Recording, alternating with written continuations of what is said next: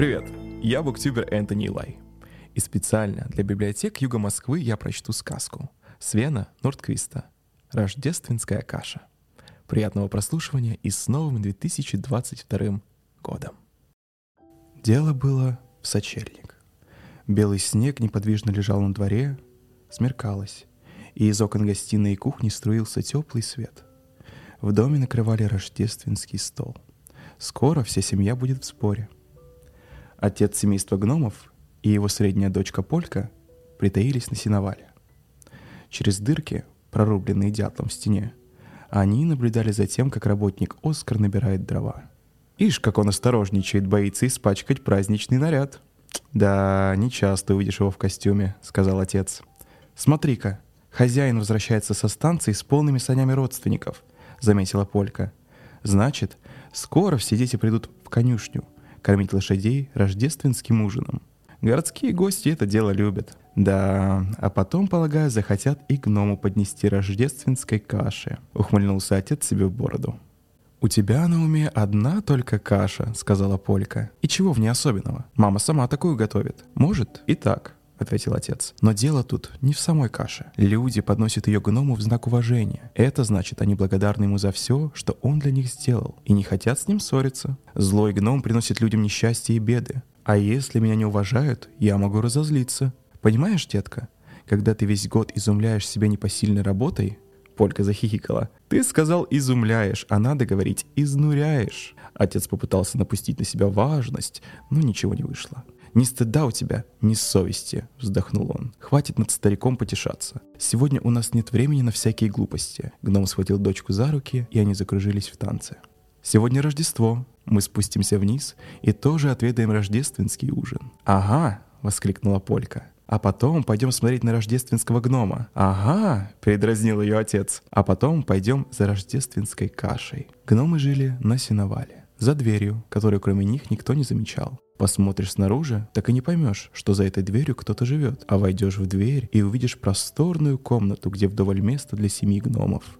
Мать семейства накрывала на стол, а Пулька помешивала кипящее варево в большом котелке над огнем. Он ведь уже большой, скоро 11 лет. Задание это считалось почетным семи гномов, потому что рождественский ужин был самой торжественной трапезой в году. Гномы не едят мясо, поэтому рождественского окорока у них нет. Зато они варят похлебку из разных трав, ягод и грибов, которые им удалось насобирать за этот год. От первого бутончика мать до последней замерзшей сыроежки.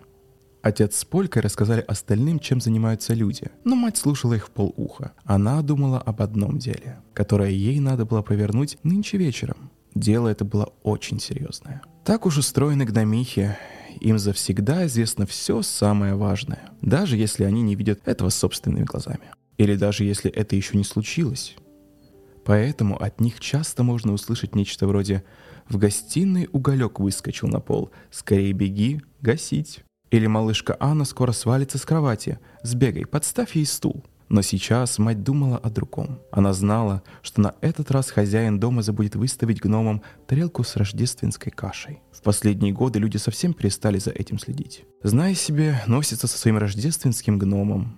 А до настоящих гномов им теперь и дела нет. Даже дети и те забыли. Небось решили, что рождественского гнома достаточно. Зачем на других еще кашу переводить? Они же не понимают, что гному гному рознь.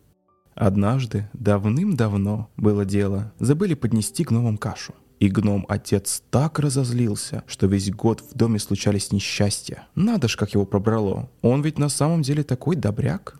Так вот, значит, в этом году они снова забудут о рождественской каше. Мать гномиха знала об этом заранее. Надо что-то делать. Не в моготу потом весь год смотреть, как люди мучаются. «Ну что, мой мальчик, когда за кашей отправишься?» — спросил дед у гнома отца. «А я не хочу никакой каши», — сказал Пилька. «Пока еще рановато», — ответил отец. «Сначала отведаем рождественский суп и...» «Может, помочь тебе донести ее, а?» «Ха-ха-ха», — рассмеялся дед. Отец колебался. Ни о чем, кроме каши, он все равно думать не мог. «Так почему бы и нет?» «Пойду посмотрю», — сказал он. «Кто его знает?» Мать гномиха улучила момент и отозвала Пульку и Польку в сторону, чтобы гномотец не услышал их разговор. Мне нужна ваша помощь, только ни слову отцу. Люди забудут поднести ему кашу. Нам надо самим раздобыть ее. Да так, чтобы отец ни о чем не догадался. К тому же, мы должны напомнить людям, что мы существуем. Только не забудьте сделать это. Так, чтобы вас никто не увидел. Гном, показавшийся любым людям на глаза, теряет свою волшебную силу. Сами знаете. Вот как мы поступим. Она стала быстро что-то объяснять Пульке и Польке, а те с умным видом закивали. «О чем это вы там шепчетесь?» — спросил дед. Не успели они ответить, как вернулся отец. «Да, никакой каши нет, но все еще впереди. Не волнуйся, дедуля». «Конечно. Чего сейчас думать? Давайте-ка отведаем рождественский ужин. Прошу к столу». Все уселись за стол и стали есть рождественский суп. Ели они долго и с удовольствием. Как обычно, по очереди рассказывая друг другу самые памятные из приключившихся с ними за год историй. Все гномы были отменными рассказчиками, и истории хватило на долгий ужин. Особенно расстарался дед. Правда, он вспомнил историю, произошедшую 150 лет назад. Но какая, в конце концов, разница?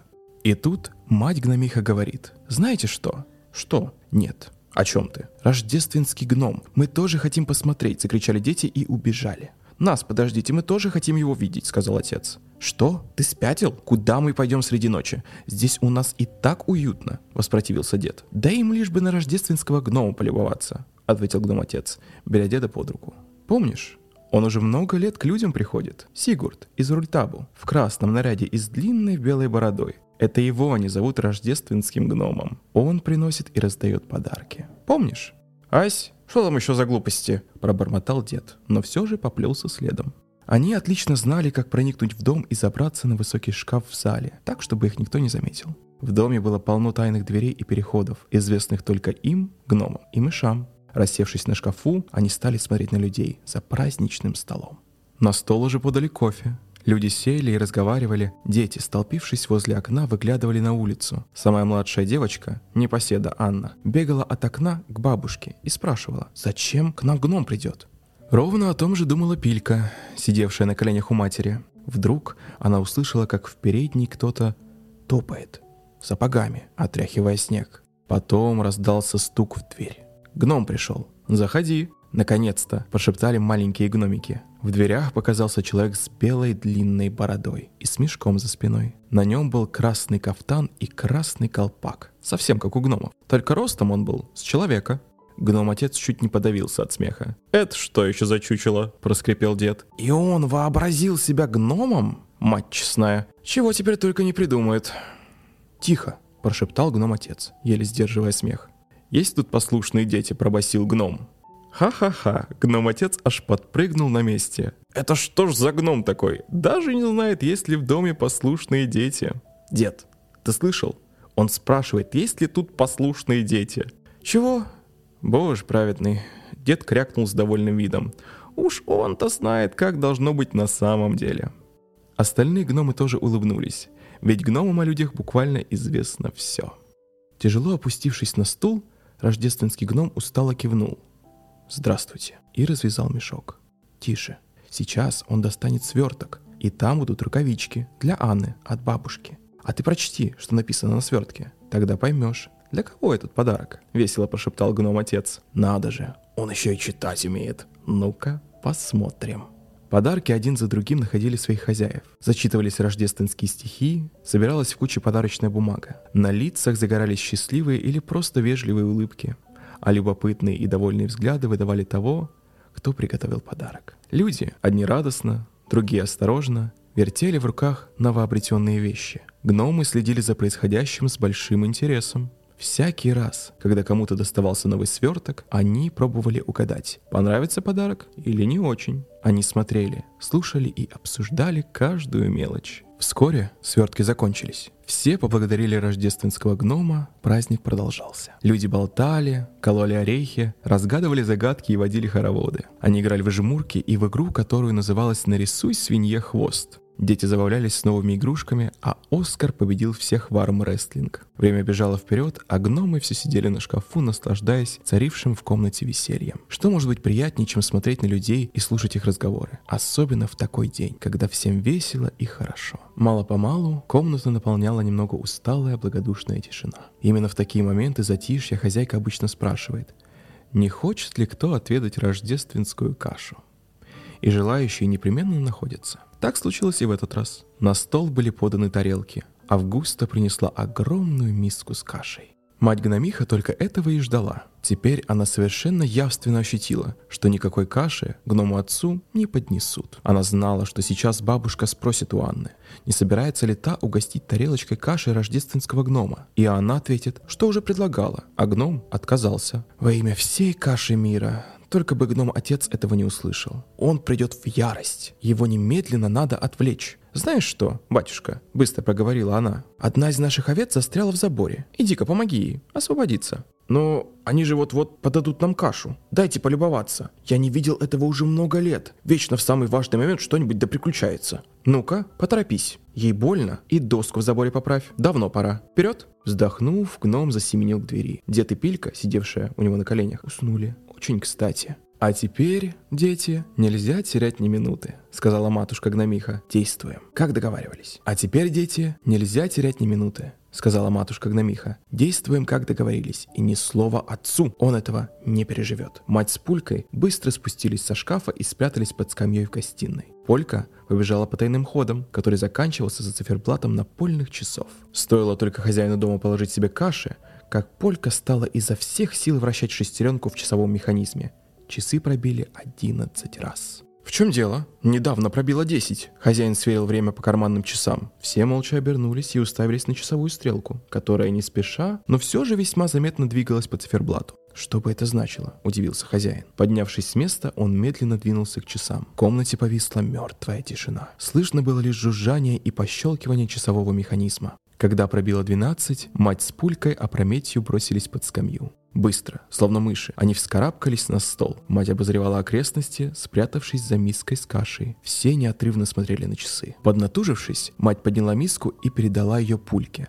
А затем и сама спустилась сначала на стул, потом на пол и приняла миску у пульки, которая прыгнула вслед за ней. Никто их не видел. Часы пробили 12 раз. Осталось только уйти незамеченными. Отец уже направлялся обратно. «Ну и ну», – произнес хозяин, с растерянной улыбкой глядя на гостей. Казалось, он сам не знает, смеяться ему или бояться. Вы решили надо мной подшутить? Или в доме завелись привидения? Но остальные были не менее растеряны и напуганы. Хозяин открыл дверцу в часах и потрогал гири. Гномы были уже на пороге гостиной, когда мать вспомнила, что в каше не хватает кусочка масла. А масло для рождественской каши так же важно, как и сама каша. Придется бежать обратно. «Не успеем», – прошептал Пулька. «Успеем. Вперед! Быстро!» Они снова помчались к столу. Стул хозяйки был свободен. Она стояла в нескольких шагах в ужасе, глядя на часы. Мать гномиха вскарабкалась на стул, потом на стол. А вот и масленка. Слава богу. Не глядя по сторонам, она взяла изрядный кусок масла и плюх. Кинула его прямо в миску. И тут только она заметила, что Анна смотрит на нее. Девочка сидела совсем рядом и все видела. Даже маленькому гномику, которому нужен всего лишь кусочек масла, не укрыться от глаз четырехлетней девочки. На мгновение их взгляды встретились, но гномиха тут же спрыгнула на пол и выбежала из комнаты. Сначала Анна не разобрала, что это такое движется возле масленки, а когда поняла, то стала смотреть во все глаза. И только немного погодя смогла вымолвить «Мама, здесь только что гномиха взяла масло». В тот же миг часы перестали бить и трещать, и все разом начали говорить расселись по местам и принялись за кашу. «Что-что, дружочек?» – переспросила хозяйка. «Это еще что такое?» – возмутился хозяин дома. «Кто взял мою кашу?» «Андерс», это ты ее спрятал? Я не трогал твою кашу. Это гномы, сказала Анна. Я видела, как гномиха зачерпнула масло и кинула его в миску. С ней был еще один гном. Они вместе убежали с миской. Вон туда. Девочка показала на сене. Хозяин взглянул на дочку с притворной серьезностью и высоко поднял брови, изобразив таким образом удивление. В усах его притаилась улыбка, однако улыбка быстро сошла с его лица а брови так и не опустились. И вид у него был теперь действительно удивленный и озадаченный. «Ты забыл угостить гнома рождественской кашей», — вспомнила бабушка. «Скажи спасибо, что у гномихи матери не такой крутой нрав, как у гнома. Иначе пришлось бы тебе раскаяться». Бросившись в сени, хозяин распахнул дверь на улицу. В снегу на крыльце виднелся круглый отпечаток и множество крошечных следов, ведущих в сторону хлева. Следы исчезали прямо на глазах людей. Андерс хотел было сбегать в хлев, чтобы поискать гномов, но отец не разрешил. «Не надо, все равно не найдешь». Люди вернулись в дом. Теперь они никогда больше не забудут поднести гномам рождественской каши.